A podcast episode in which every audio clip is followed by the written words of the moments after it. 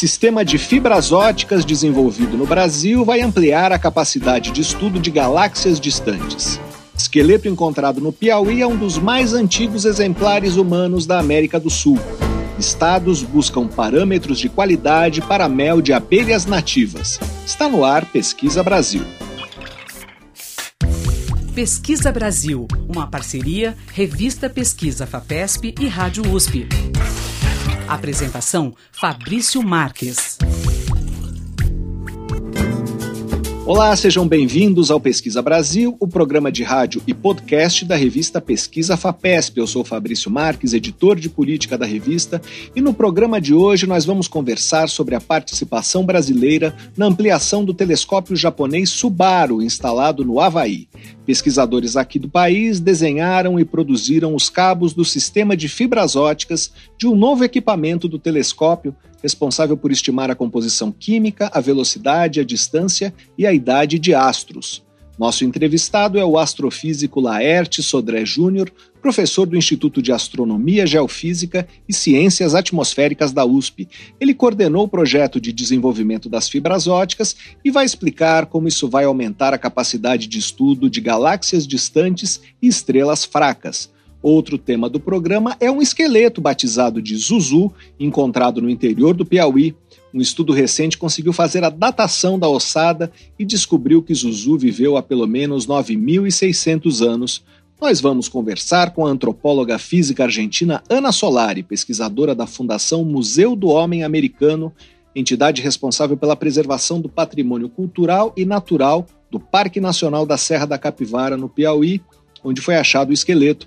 Ela vai contar como foi feita a datação que identificou um dos indivíduos mais antigos da América do Sul. Também vamos conversar sobre a diversidade do mel produzido por espécies de abelhas nativas brasileiras. Cada espécie produz um tipo de mel com características únicas. O biólogo Cristiano Menezes, pesquisador da Empresa Brasileira de Pesquisa Agropecuária, a Embrapa, vai falar sobre o desafio de estabelecer parâmetros que garantam a qualidade desses produtos e ampliem o seu mercado. Você pode acompanhar o conteúdo de Pesquisa FAPESP e as novidades do Pesquisa Brasil nos nossos perfis nas redes sociais. Nós somos arroba Pesquisa FAPESP no Facebook e no Twitter e no Instagram, arroba Pesquisa FAPESP. E para ouvir o Pesquisa Brasil quando quiser, é só acessar revistapesquisa.fapesp.br ou então os principais agregadores de podcasts. Pesquisa Brasil. Uma parceria da revista Pesquisa Vapesp e Rádio USP. apresentação: Fabrício Marques. Conhecidos como gigantes de gelo, os planetas Urano e Netuno têm composição, massa e tamanho muito semelhantes, mas tons de azul diferentes. Enquanto Urano é azul pálido, Netuno é azul profundo um grupo coordenado pelo físico planetário Patrick Irving, da Universidade de Oxford, no Reino Unido, usou dados coletados por telescópios em Terra e no espaço para desenvolver um modelo atmosférico que explica essa diferença de coloração.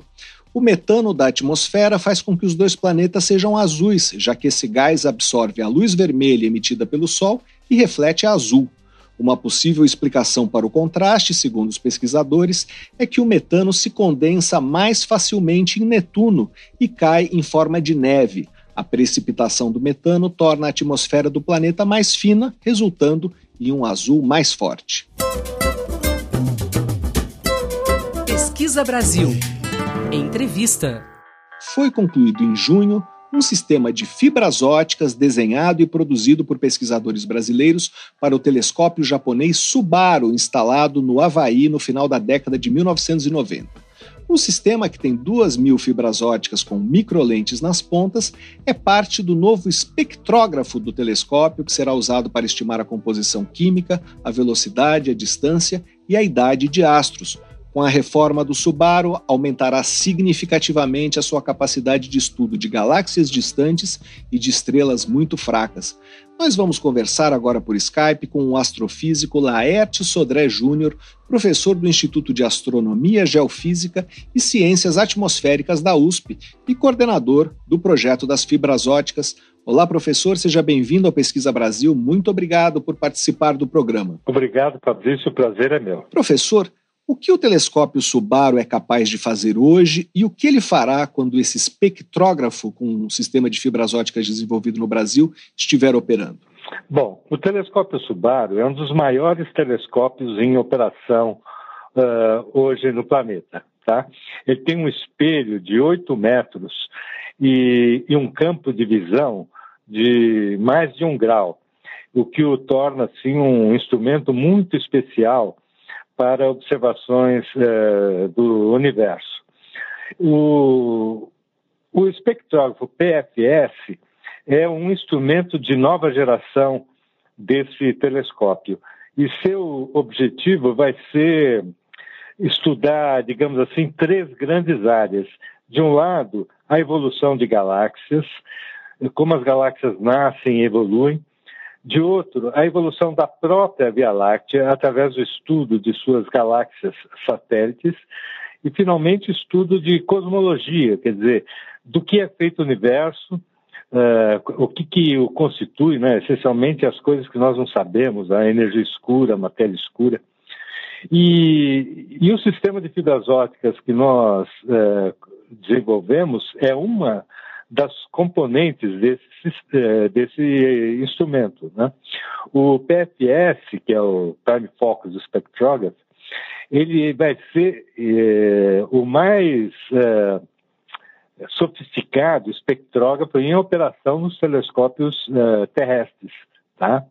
Ele vai permitir observar simultaneamente quase 2.400 astros, o que eh, torna uh, a observação astronômica extremamente eficiente. E nós vamos fazer um levantamento de cinco anos de duração. E em cinco anos, nós pretendemos, então, responder essas grandes perguntas científicas associadas à evolução de galáxias, à evolução do próprio universo e à própria formação da nossa galáxia, a Via Láctea. E como foi produzir esses cabos? É, são 2.400 fibras óticas ao todo, não é isso? Sim. É, como os cabos vão funcionar? Qual, qual é o papel deles? É, o, o Subaru é um telescópio bem grande, né? Como eu mencionei, ele tem é, 8 metros de diâmetro. A luz é coletada no que a gente chama de foco primário, que fica na, no alto do telescópio. A luz vem do céu, reflete num, espelho de 8 metros e volta para esse foco primário. E é nesse foco primário, então, que está um instrumento que a gente chama de PFI, é o Prime Focus Instrument. E é nele que estão, então, uh, os mini robôs que posicionam as fibras óticas, né? E cada mini robô tem uma fibra ótica com uma microlente na ponta. Daí, é, é, digamos, a luz é coletada por, é, nesse, nessa parte do telescópio e através de um cabo de quase 60 metros vai até os espectrógrafos, que são quem recebe a luz que que vem das fibras ópticas e a, a decompõe e permite, então, a, a sua análise, né? Então, o objetivo desse cabo de fibras ópticas é transportar a luz do, da ponta do telescópio até esses instrumentos com a maior eficiência possível. E, e desenvolver esse, esses cabos realmente foi um desafio, porque, repara, você transmitir a luz por toda essa distância, mantendo a qualidade ótica necessária para a análise astronômica, não é uma tarefa trivial. Uh, inclusive porque existem vários, uh, várias conexões que a gente precisa fazer no caminho, para evitar, porque nós não podemos uh, fazer isso num único cabo, né? sem, por exemplo, conexões no caminho, porque é necessário de vez em quando você desmontar o aparelho, né, coisas desse tipo. Então, é, é melhor, por exemplo, a gente segmentar o cabo e colocar conectores para fazer a conexão de um segmento com o outro. E tudo isso foi desenvolvido por nossa equipe. Né? todas essas componentes. Nós estamos conversando com o astrofísico Laerte Sodré Júnior, professor do Instituto de Astronomia, Geofísica e Ciências Atmosféricas da USP. Professor, quantas pessoas e que instituições estiveram envolvidas? É, o desenvolvimento do sistema levou quanto tempo? Olha, Bom, uh, antes de responder a sua pergunta, eu acho interessante comentar um pouco sobre a história do próprio instrumento. A, a primeira vez que esse instrumento foi proposto foi no começo do, dos anos 2000. Tá? Tivemos um workshop no Observatório Gemini para definir a próxima geração de instrumentos do telescópio Gemini. E, e, o, PF, e o que viria a ser posteriormente o PFS foi o instrumento que saiu com maior prioridade. E então, em, por volta de 2005, começamos a, a desenhar o, o, instrumento e em 2010, mais ou menos, uh, o nosso desenho estava pronto e no, nós não éramos o único grupo. Havia dois grupos né, que o telescópio, o Observatório Gemini, contactou para desenvolver propostas para o instrumento. E o nosso grupo foi o grupo vencedor. O problema é que nós uh, vencemos, mas não levamos, digamos assim, porque imediatamente o, Observatório Gemini chegou à conclusão que não teria condições de construir o instrumento devido ao seu custo. Seu custo final, para você ter uma ideia, hoje em dia é da ordem de 100 milhões de dólares, tá? O custo desse instrumento. E mas, ao mesmo tempo, o, os, os, colegas japoneses né, do Observatório Subaru uh, resolveram adotar, digamos assim, o, o, PFS, tá, o instrumento. Então, nós uh, fomos, então, uh, junto com os japoneses né, e outros colegas de vários outros países, é uma colaboração internacional, resolvemos fazer o telescópio para o, o Subaru. Bom, no Brasil, quem está envolvido nisso é principalmente nós aqui da USP, o Laboratório Nacional de Astrofísica e a empresa Oio, eh, da minha colega Lígia de Oliveira.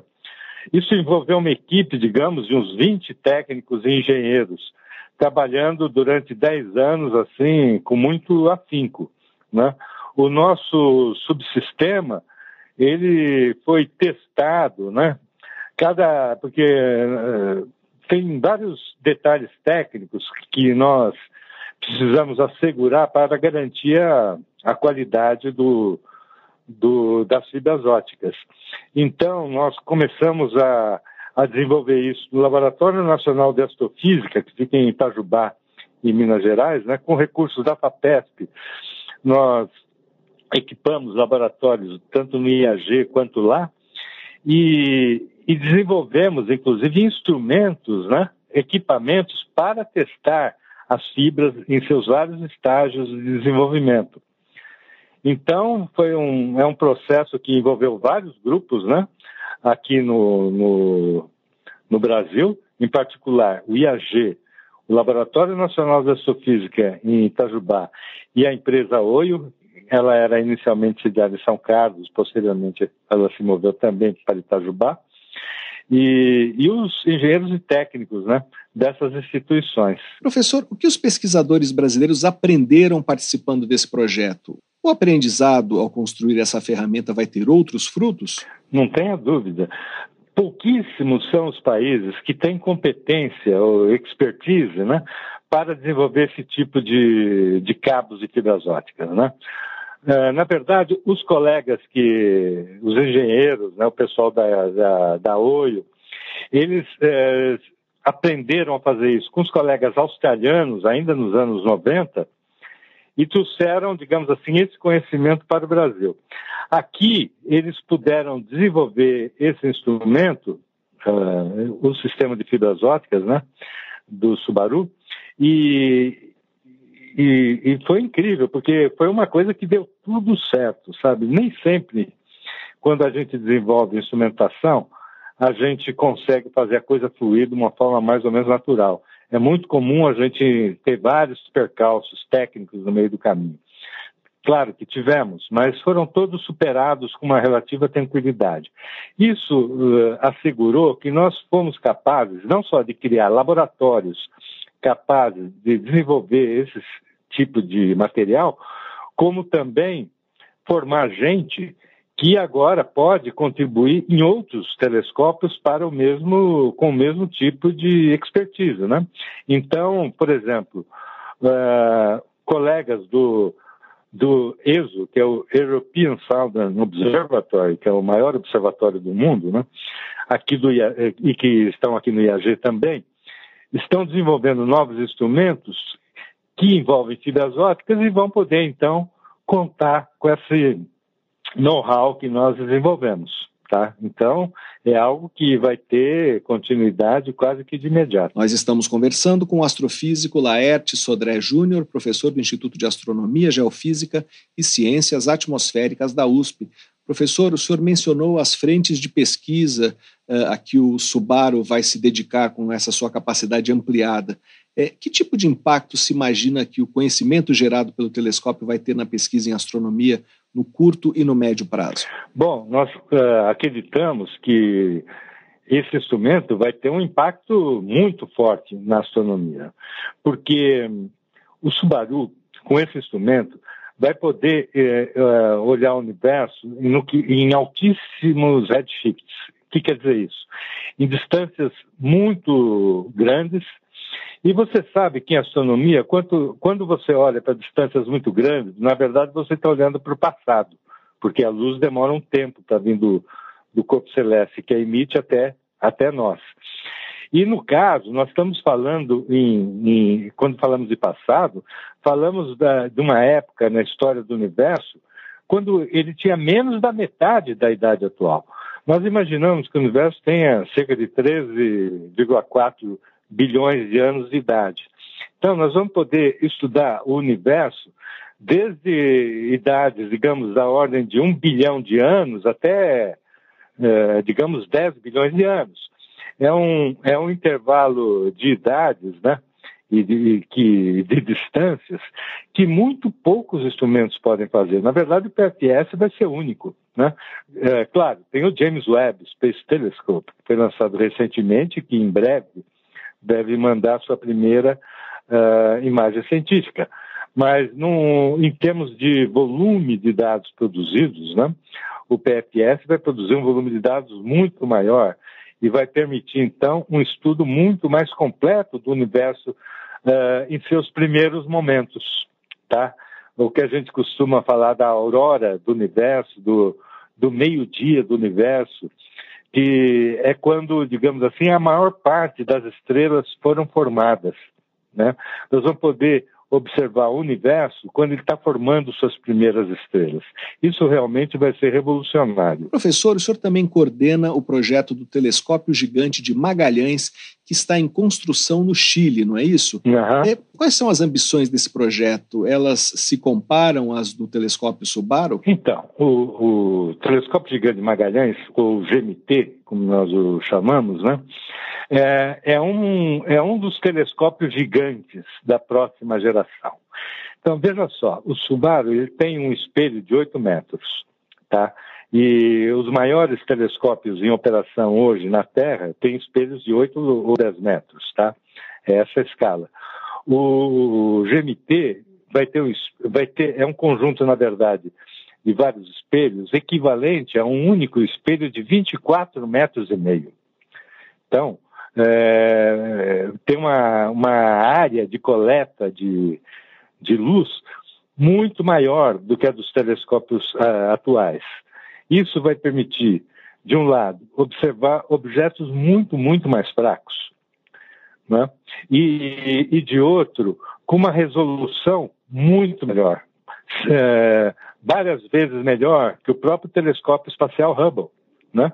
As pessoas ficam encantadas quando veem as imagens do telescópio espacial Hubble. E eu posso dizer para você e para os nossos ouvintes que o GMT vai produzir imagens com uma resolução ainda superior à do Hubble.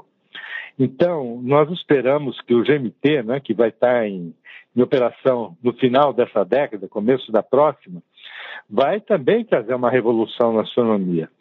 Porque uma coisa que é interessante, Fabrício, é que quando nós abrimos uma nova janela para o céu, e isso vai ser feito tanto pelo PFS quanto pelo GMT, de um lado, a gente espera, uh, a gente conhece um pouco da paisagem que a gente vai ver. Mas o que é mais interessante é que muitas vezes, isso acontece com frequência, as descobertas que vão ter maior impacto, a gente nem vislumbra quais são hoje. Então, possivelmente, nós vamos encontrar corpos celestes dos quais nós não temos ideia que existam hoje. Isso sim vai ser uma coisa muito interessante e certamente todas essas coisas acabam sendo revolucionárias, não só para a astronomia, mas também para a própria, cultura humana, porque você sabe que a astronomia é uma dessas ciências né, que tem uma profunda imbricação com a própria cultura. Né? Nós é, vivemos é, é, no dia a dia com conhecimentos astronômicos que foram acumulados ao longo eh, de milênios, não diria nem de séculos, de milênios. Né? As, as nossas, o nosso controle do tempo em, em ano, meses, dias, tudo isso é fruto de trabalho de gente olhando para o céu desde o tempo dos babilônios ou mesmo antes deles. Tá? Então, esse tipo de conhecimento astronômico acaba impactando fortemente na cultura. E nós temos certeza que grandes descobertas virão pela frente. Algumas delas a gente pode até imaginar, quer dizer, uh, uma das dos pontos quentes em discussão hoje em dia é a questão da existência de vida uh, fora do, do, nosso planeta. Né? Esse vai ser um, um ponto de prioritário para um, um telescópio como o GMT. Nós vamos poder examinar atmosferas de planetas fora do sistema solar, né? planetas, exoplanetas, como nós chamamos, orbitando estrelas próximas, e examinar se nós vemos nas atmosferas de, desses uh, exoplanetas sinais de atividade ligadas à vida. Né? Isso certamente, a descoberta de existência de vida fora do planeta Terra é uma coisa que eu não tenho dúvida que tem um fortíssimo impacto social e cultural. Nós conversamos com o astrofísico Laerte Sodré Júnior, professor do Instituto de Astronomia, Geofísica e Ciências Atmosféricas da USP, para saber mais sobre o sistema de fibras óticas desenvolvido no Brasil para o telescópio japonês Subaru, leia a reportagem de Sara Schmidt no site da revista Pesquisa FAPESP, que é o revistapesquisa.fapesp.br Professor, muito obrigado pela sua entrevista. Eu que agradeço a oportunidade. Pesquisa Brasil, o programa de rádio da revista Pesquisa FAPESP. Uma investigação independente apontou práticas de bullying, assédio e racismo comandadas por funcionários da Escola de Arquitetura Bartlett, vinculada ao University College de Londres, no Reino Unido. Um relatório de 120 páginas, baseado em cerca de 300 entrevistas com alunos, ex-alunos e funcionários da instituição, identificou uma, abre aspas, cultura tóxica de ensino e aprendizagem, fecha aspas, vigente há décadas. 24 testemunhos diferentes denunciaram um funcionário uh, que enganava os alunos sobre o seu progresso acadêmico, zombava e rebaixava estudantes, fazia comentários sexistas e agredia verbalmente as alunas um outro servidor, que desempenhava um cargo de chefia, foi citado por 27 entrevistados por seu comportamento misógino e antissemita e por acobertar comportamentos inadequados de colegas. Os nomes dos funcionários não foram revelados. A direção da escola anunciou o afastamento deles do contato direto com alunos e abriu uma investigação própria. O reitor do University College de Londres, Michael Spence, admitiu que algo deu terrivelmente errado na escola, mas afirmou que está comprometido em agir. Pesquisa Brasil. Entrevista. Zuzu é um esqueleto humano bastante antigo encontrado no interior do Piauí que já esteve envolvido em algumas polêmicas arqueológicas. Uma delas, aparentemente resolvida agora, é sobre quando esse indivíduo viveu. Zuzu habitou a região onde hoje é o sudeste do Piauí, há cerca de 9.600 anos.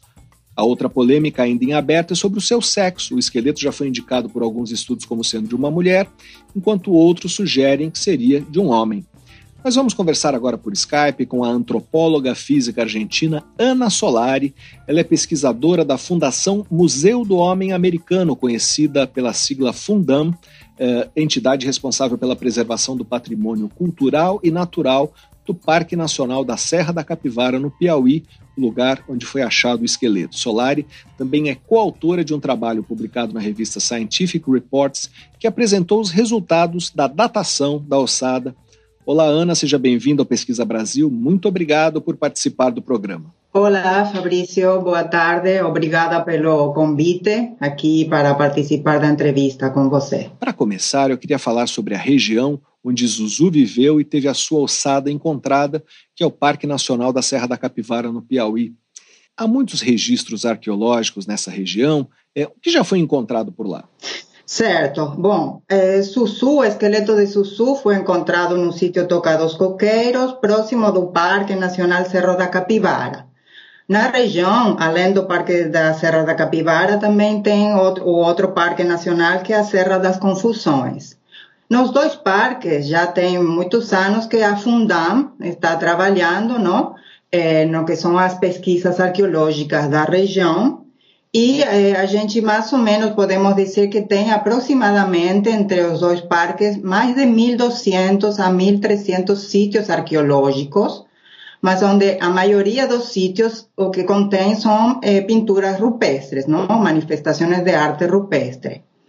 Eh, dentro dos dois parques, até agora, aproximadamente, tem sido escavados uns 27 sítios arqueológicos contendo remanescentes humanos, remanescentes óseos humanos. Entre eles, o sítio toca, toca, toca do, de, mm, onde Sussu foi encontrado, não? Toca dos coqueiros. Então, é, isso seria mais ou menos é, um, uma ideia do, do, que tem na região. Sítios arqueológicos com pinturas rupestres e uma menor quantidade de sítios com eh, sepultamentos humanos. Suzu foi encontrado há muito tempo ou é uma descoberta recente? Não, eh, o esqueleto já, já foi encontrado na década dos 80, nas escavações da Fundam, eh, e se você se faz uma pesquisa bibliográfica, tem vários este, artigos já publicados sobre Sussu, sobre tocados coqueiros, aí que tem todas estas polêmicas sobre o sexo, tem, mm, também tem outra, outra data, na realidade, que era até mais antiga, vinculada com Sussu, é, mas numa nova, nestes novos estudos que, que foram feitos agora e que a gente está apresentando, sobretudo, este resultado novo, que é a primeira datação direta que foi feita sobre o esqueleto de Sussu, com esta, esta idade de 9.600 anos que você falou. Nós estamos conversando com a antropóloga física argentina Ana Solari, pesquisadora da Fundação Museu do Homem Americano. Ana, essa idade é diferente da que se estimava anteriormente. O esqueleto continua sendo o mais antigo da região? Então, é, a questão essa da antiguidade, é, podemos dizer que agora é, a, datação anterior, eh, na realidade, é de uns, eh, de uns 11 mil anos, não? então tem uns 1.400 anos de diferença mais antigo que esta. Eh, mas essa outra datação que a gente tinha de Sussu era feita a partir de carvões associados ao sepultamento, o que a gente considera de uma datação indireta. Tem outros sepultamentos também de outros sítios arqueológicos na região, Antonião, Paraguai, o Garrincho, se chamam sítios arqueológicos, que também têm datações mais antigas, mas todos estes sítios têm datações indiretas, como esta dos carvões ou dos sedimentos. Mas então, podemos dizer que agora Sussu é o, é o primeiro sepultamento que temos a datação mais antiga direta feita diretamente sobre o esqueleto, neste caso. Então, então, essa seria a principal diferença. Mas estão todos mais ou menos dentro das mesmas datas, não sei, o que se chama Holoceno, Holoceno um, antigo, entende? Então, este, esta, estas datas que vão entre 11 mil eh, até isso, 9 mil anos antes do presente. Por que é importante conhecermos com precisão o período em que Zuzu viveu? É, como esse trabalho ajuda a compreender a ocupação das Américas? Então, é, neste caso, é, a importância deste trabalho, que esta pesquisa que a gente fez em conjunto com outros pesquisadores, não, que a gente apresentou na revista Scientific Report, é importante, sobretudo por esta questão da datação direta. Por quê? a região eh, estava sendo deixada de fora, na realidade, dentro das discussões do povoamento americano, justamente por essa ausência de datações diretas. Porque as datações estas eh, relativas ou indiretas, que a gente chama, não? Eh, enfim, podem ter, eh, são discutidas por diferentes motivos, eh, e então, para as, estas discussões sobre os modelos de povoamento americano, quando, quando os, os habitantes chegaram na, na Sudamérica e como se dispersaram pelo continente, então, eh, estava sendo deixada de fora eh, esta região do Nordeste do Brasil por falta dessas datações. Agora, com esta, com esta nova datação, por mais que na realidade se, se, fala de, de, de, povoamento de Sudamérica a partir de datas de, de uh, aproximadamente de entre 14.000 a 16.000 anos. Então, na realidade, Sussu seriam os descendentes, não? Já de várias gerações depois, mas volta a estar, então, a região entrando na, nestas discussões de povoamento americano que são muito importantes a nível da comunidade internacional. Estamos conversando com a antropóloga física argentina Ana Solari, pesquisadora da Fundação Museu do Homem Americano. Ana, o que se conhece sobre as características físicas uh, de Zuzu? Bom, é, particularmente, na realidade, o esqueleto de Zuzu já, já, já foi estudado também eh, por exemplo, pela equipe de Walter Neves, Mark Uve, eh, tem publicações a respeito, sobretudo nessa questão da morfologia craniana, não? Então, na realidade, a gente simplesmente eh, corroborou essas mesmas informações, não, eh, não mudou, não mudou nosso, nosso, nosso entendimento sobre Sussu, e o que caracteriza mais, eh, sobretudo, a Sussu é que é um esqueleto grácil, que significa que, que, que, é pouco robusto, na realidade seria como o oposto a, a um esqueleto robusto, seria um esqueleto grácil, e as características do crânio, neste caso, que foi o que a gente trabalhou, é que é um crânio estreito em sentido lateral e alongado em sentido anteroposterior. E essas características eh, são eh, similares a, aos dos primeiros eh, esqueletos também encontrados em outras regiões de, de Brasil, como Lagoa Santa, como, como a, famosa, eh, a famosa Lucia, por exemplo, e eh, são muito diferentes dos, dos crânios mais modernos de, dos povoadores de, de indígenas do Holoceno recente. A idade de Zuzu é próxima da idade de Luzia? Então, sim, é, é, a idade da, da Luzia também estaria, eh, então, mm, en, seria também mais, na realidade um pouco mais antiga, mas também, na realidade, também Lucia não tem uma datação direta. Eh, neste caso, não? Mas eh, são todas as, as, os esqueletos a morfologia desses esqueletos são todos similares, não? Então, é o que, o que se conhece como estes descendentes dos grupos australo-melanésios, não? Seriam umas características de, de morfologia do corpo, do esqueleto, dos crânios, diferente dos, dos grupos que chegaram posteriormente e que são eh, os que depois mais, são mais conhecidos como os grupos indígenas eh, americanos. Não? Estamos conversando com a antropóloga física argentina Ana Solari, pesquisadora da Fundação Museu do Homem Americano. Ana, já foram feitas outras datações diretas em esqueletos encontrados na Serra da Capivara ou a de Zuzu é a primeira? Não, já foram feitas outras, só que por enquanto eh, a datação de Zuzu é a mais antiga, não? Temos datado outros esqueletos, mas que são de, de outras datas, do Holoceno Meio ou do, do Holoceno mais recente. Queria falar sobre a dúvida sobre o sexo de Zuzu.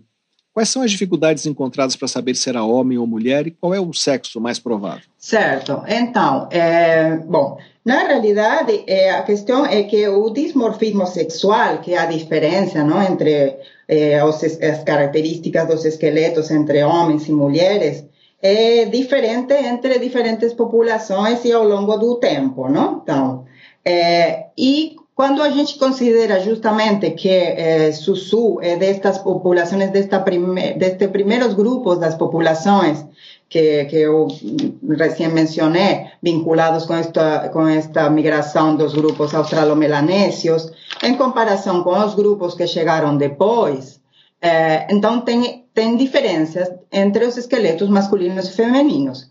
Basicamente na região nos ossos do quadril, da, dos ossos da pelvis e dos ossos do crânio. Aí, dependendo então de como você compara estes, estes esqueletos com os diferentes grupos, pode você achar que tem mais similitude com os homens ou com as mulheres, com os, os esqueletos femininos ou com os esqueletos masculinos.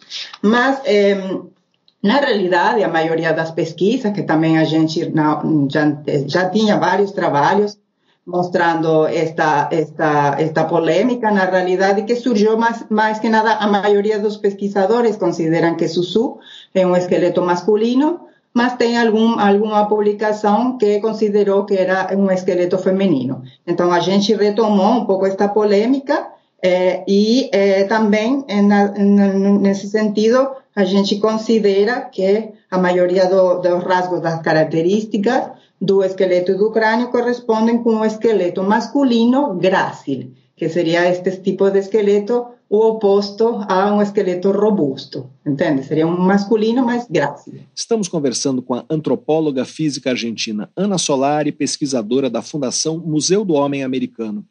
Ana, com base em que dados outros grupos uh, apontavam que era mulher? É, é, o fato de o esqueleto não ser robusto, é isso? Isso, quando foi comparado com, com os, os grupos eh, mais, mais modernos, não?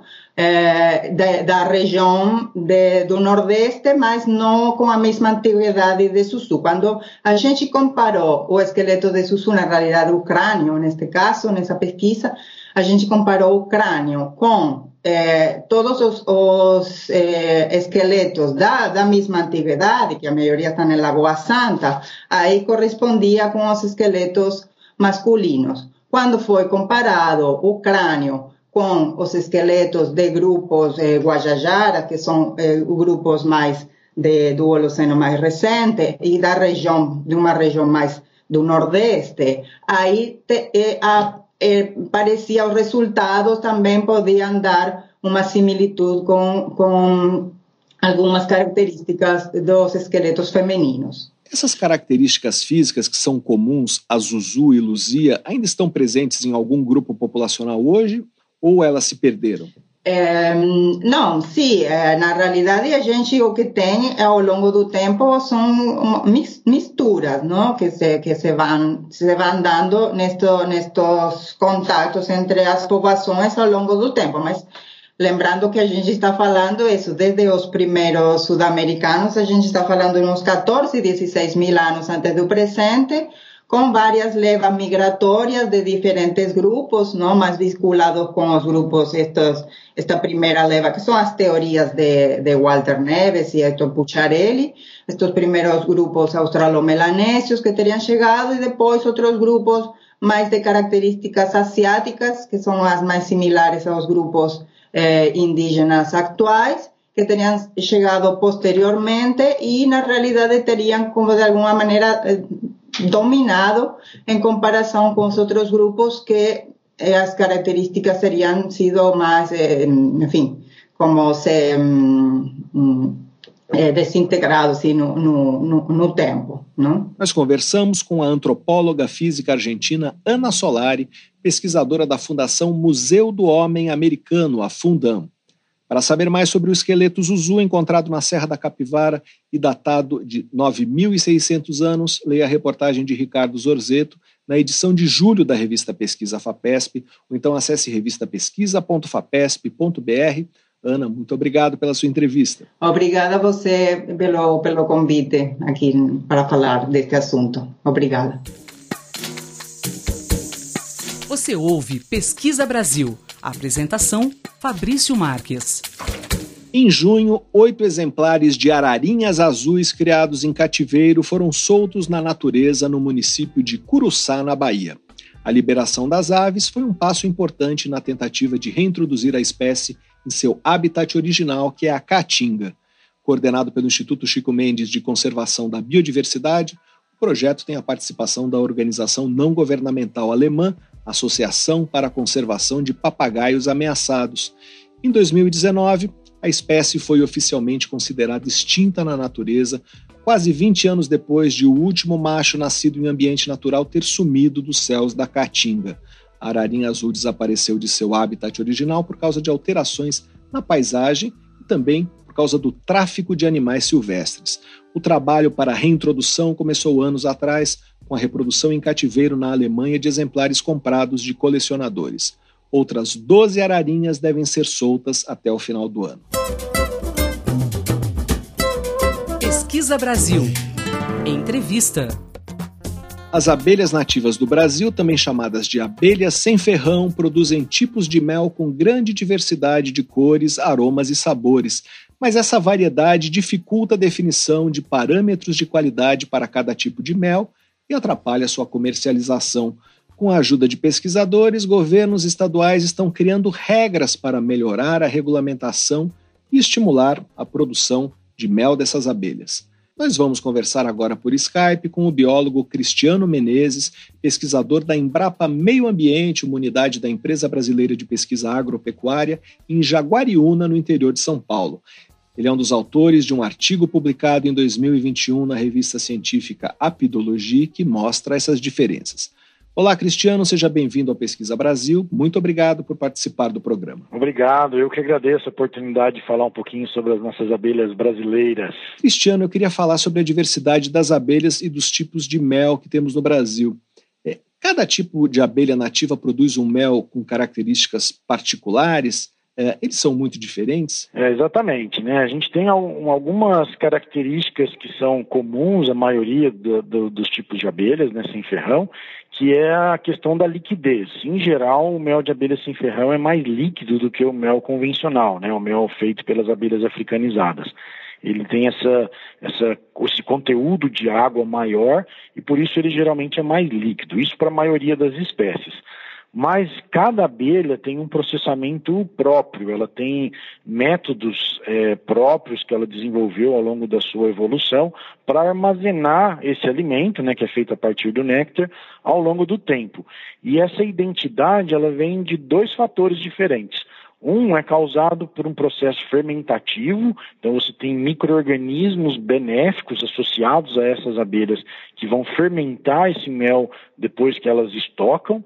E o segundo é o contato com o material de construção que elas usam, no, que elas colocam o mel em potes e é um material que a gente chama de cerume, que é uma mistura de cera com resinas de plantas, que é o própolis, né, que elas utilizam. E esse contato vai passando aromas para o mel, como o barril de carvalho faz com o vinho, né? Então, cada abelha, ela vai ganhar, cada mel vai ganhar a identidade daquela abelha, né? Pela fermentação, mais esse processo de contato com o pote, né, que vai passando aromas para ali. Então, cada uma vai fazer um mel diferente da outra. Tem mel azedo, tem mel doce, tem mel suave, mel com sabor intenso e forte. Tem até um mel salgadinho com leve gosto de queijo, que é o mel da abelha borá. Então tem uma diversidade muito rica. E como estabelecer padrões para que os consumidores tenham confiança na qualidade desses tipos de mel? Qual é a situação hoje dos produtos que provém de abelhas nativas e, e o que precisa ser feito? Bom, a primeira coisa que o consumidor tem que ter em mente é que uh, a gente tem uma série de regulamentações que vão definir o padrão de qualidade de mel baseado no mel das abelhas africanizadas, que é esse mel que a gente produz numa grande escala, há bastante tempo. Então, isso já está bem definido.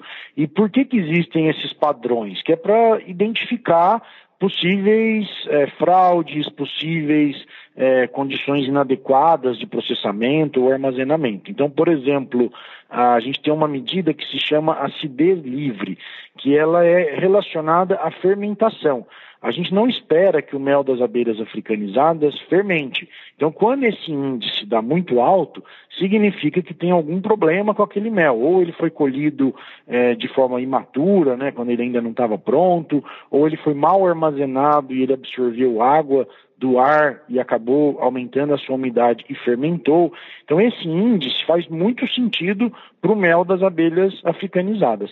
Já para o mel das abelhas sem ferrão, ele não faz sentido, porque, como eu acabei de explicar, o mel naturalmente fermenta nas abelhas sem ferrão. É uma característica natural inerente desse produto.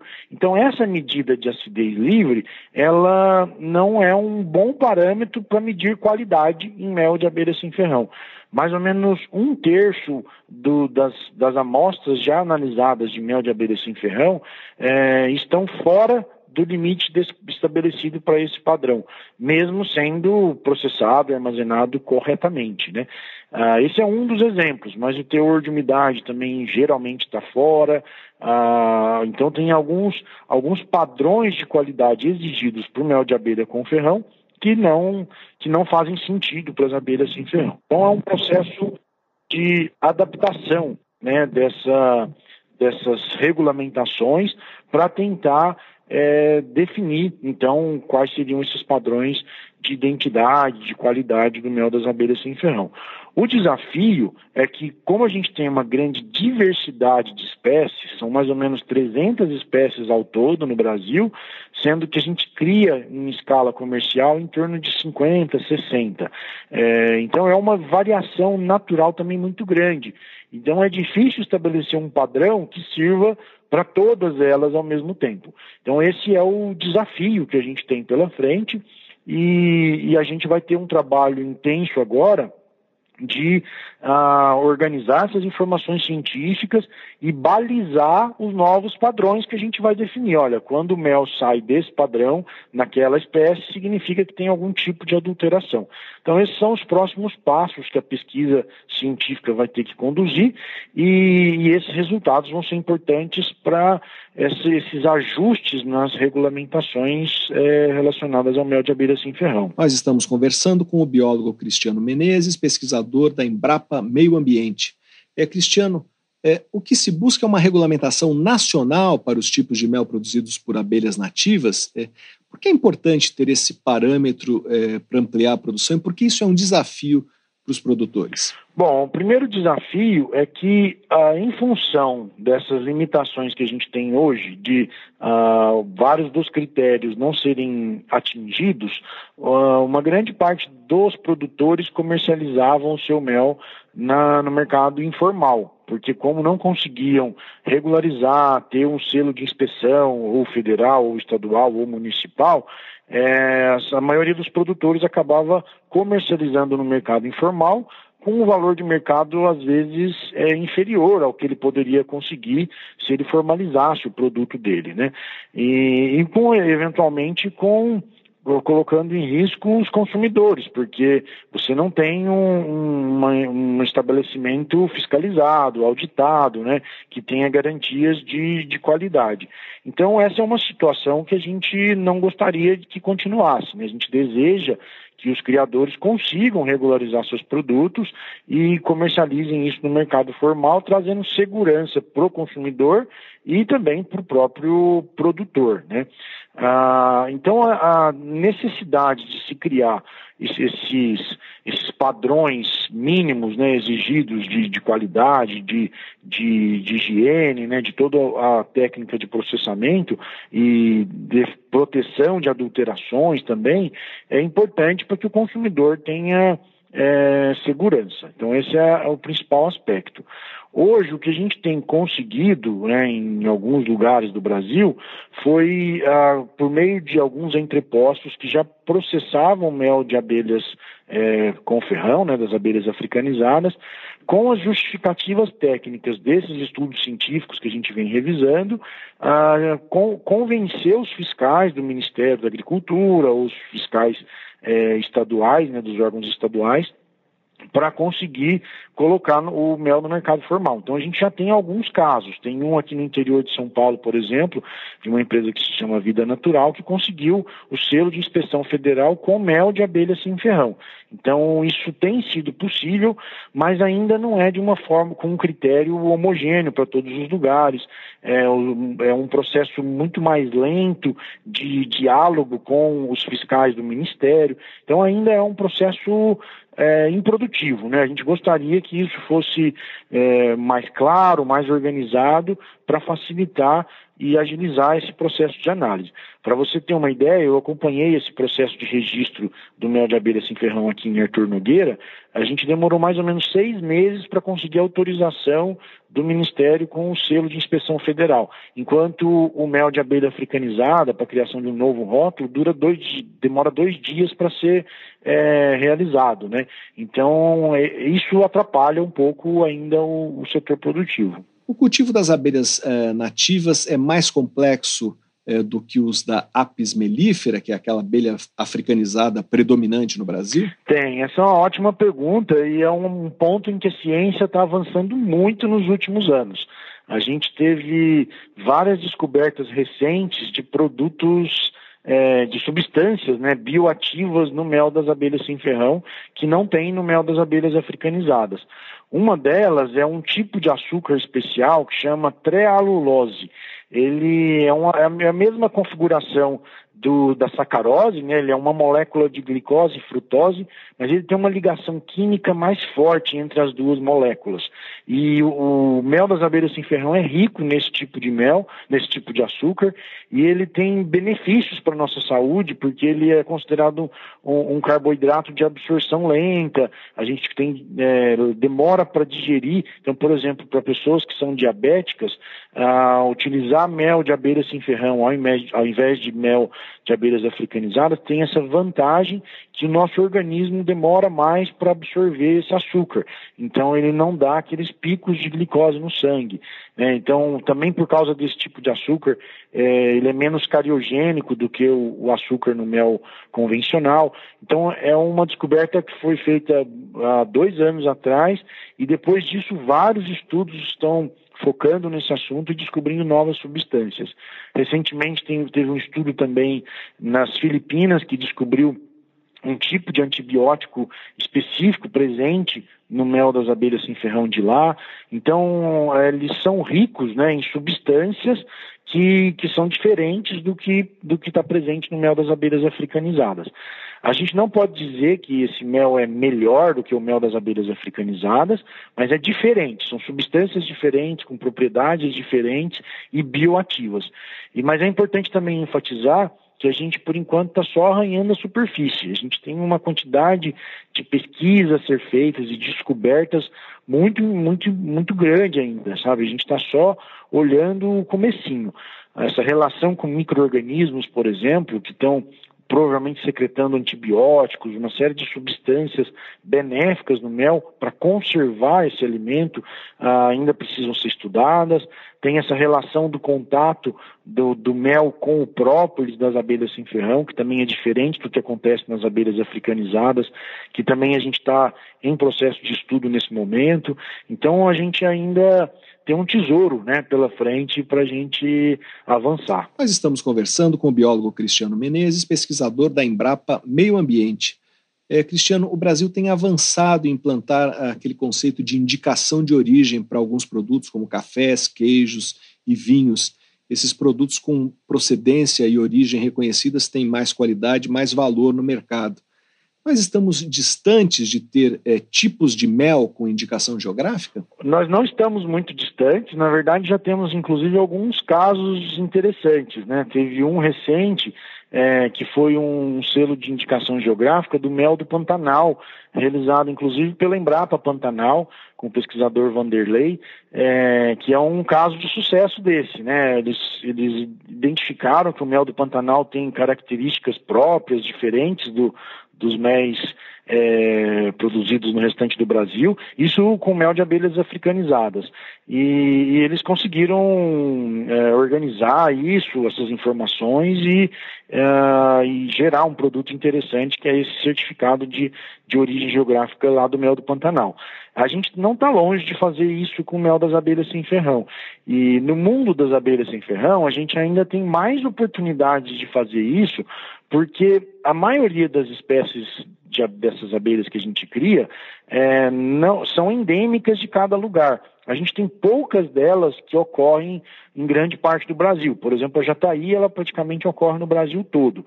Mas a gente tem espécies que ocorrem em lugares muito, muito específicos. Por exemplo, a gente tem a uruçu negra, que ocorre apenas nas regiões montanhosas do Espírito Santo. Então tem um potencial de gerar um produto único, peculiar, que vai valorizar aquela biodiversidade daquele local, é muito interessante. A gente tem a Uruçu nordestina, que ocorre naturalmente nos estados, é, em parte do Nordeste, né, parte dos estados do Nordeste, então poderia agregar valor àquela região. Na região Sudeste, a gente tem a bugia, que é uma abelha da Mata Atlântica, que ocorre somente nessa faixinha de Mata Atlântica que vai mais ou menos do sul da Bahia até Santa Catarina, somente na parte litorânea, uh, e, e, tem esse potencial, então, de, de gerar um produto é, com alto valor. E uma coisa que a gente já está observando em alguns lugares é o potencial turístico disso. A gente vê hoje muitas pessoas indo nos, nos diferentes lugares e conhecendo as espécies de abelhas que ocorrem ali, experimentando o mel diretamente em loco, né, ali na, no lugar da criação, da produção. Então isso está começando a acontecer e a gente vislumbra com uma possibilidade de, de agregar valor, mais valor ainda, a esses MEIs. Né? É importante salientar, né, uma curiosidade que o pessoal sempre é, pergunta, as abelhas sem ferrão, em geral, produzem um volume menor de mel em comparação com as abelhas africanizadas. Mas o valor agregado já é bem mais alto, né, em torno de 10 vezes mais do que o mel convencional das abelhas africanizadas. Então existe sim esse potencial e a gente deve realmente explorar isso de uma forma mais interessante. E o quanto a exploração depende desse trabalho que vocês estão fazendo para identificar as características de cada tipo de mel uh, e buscar uma qualidade uniforme? Essa relação é fundamental, né? A gente uh, todas todas essas decisões de políticas públicas, de regulamentações, elas precisam ser baseadas na ciência, né? A gente não pode usar informações empíricas ou achismos para tomar esse tipo de decisão, né? Então a ciência ela é fundamental para tomar esse tipo de, de, decisão, buscar as informações, testar as hipóteses e, e, depois tomar as decisões com base nessas informações. Então isso é fundamental. Então, por exemplo, como é que a gente, uma das perguntas que a gente recebeu dos fiscais do Ministério da Agricultura era como que a gente ia garantir que aquele mel que está dentro do pote veio da abelha A ao invés de vir da abelha B? Quais são os critérios que a gente vai usar para definir isso. Então, isso não existe. Hoje a gente não tem esse tipo de informação é, por meio da ciência que a gente vai ter que buscar quais são os bons indicadores que, que certificam que aquele mel é produzido a partir daquela abelha, daquela região. Então, a gente vai precisar da ciência né, para fazer isso. Uma parte das informações a gente tem, que foi o que a gente revisou nesse artigo, né, e uh, a gente reuniu a, o, as maiores informações, mas a gente ainda está olhando para dados muito é, pontuais, a gente ainda precisa aprofundar nesses aspectos para responder perguntas que o fiscal tem, né? Ah, e para garantir a qualidade e a higiene desses produtos. Nós conversamos com o biólogo Cristiano Menezes, pesquisador da Empresa Brasileira de Pesquisa Agropecuária, a Embrapa. Para saber mais sobre as normas de qualidade usadas para padronizar diferentes tipos de mel no Brasil, leia a reportagem de Sara Schmidt no site da revista Pesquisa FAPESP, que é o revistapesquisa.fapesp.com br Cristiano, muito obrigado pela sua entrevista. Eu que agradeço a oportunidade mais uma vez e espero que cada vez mais os brasileiros conheçam e valorizem né, os, os produtos da nossa biodiversidade. E aqui termina o Pesquisa Brasil de hoje. Para ficar por dentro de tudo o que publicamos, você pode se cadastrar na nossa newsletter usando o botão newsletter no site da revista Pesquisa FAPESP, que é o revistapesquisa.fapesp.br, ou então se inscrever no nosso canal no serviço de mensagens instantâneas Telegram. Procure por Pesquisa FAPESP ou arroba pesquisa FAPESP. Você receberá avisos sobre a publicação de reportagens, podcasts e vídeos. Por falar em vídeo, eu convido você, ouvinte, a ver a nossa última produção, um vídeo sobre o caminho percorrido pelo príncipe Dom Pedro no dia da proclamação da independência, o 7 de setembro de 1822. Jorge Pimentel Sintra, engenheiro especializado em cartografia histórica da Escola Politécnica e do Museu Paulista da USP, corrige detalhes do percurso de 64 quilômetros que começou na Baixada Santista, entrou para a história às margens do Riacho do Ipiranga e terminou no pátio do colégio, no centro da capital paulista. Você pode assistir no site da revista, que é o revistapesquisa.fapesp.br, no nosso canal no YouTube e nas nossas páginas no Facebook e no Instagram. Pesquisa Brasil tem produção, roteiro e edição de Sara Caravieri. Eu sou Fabrício Marques, editor de política da revista Pesquisa FAPESP, e desejo a todos uma boa tarde. Você ouviu Pesquisa Brasil, uma parceria da revista Pesquisa FAPESP e Rádio USP.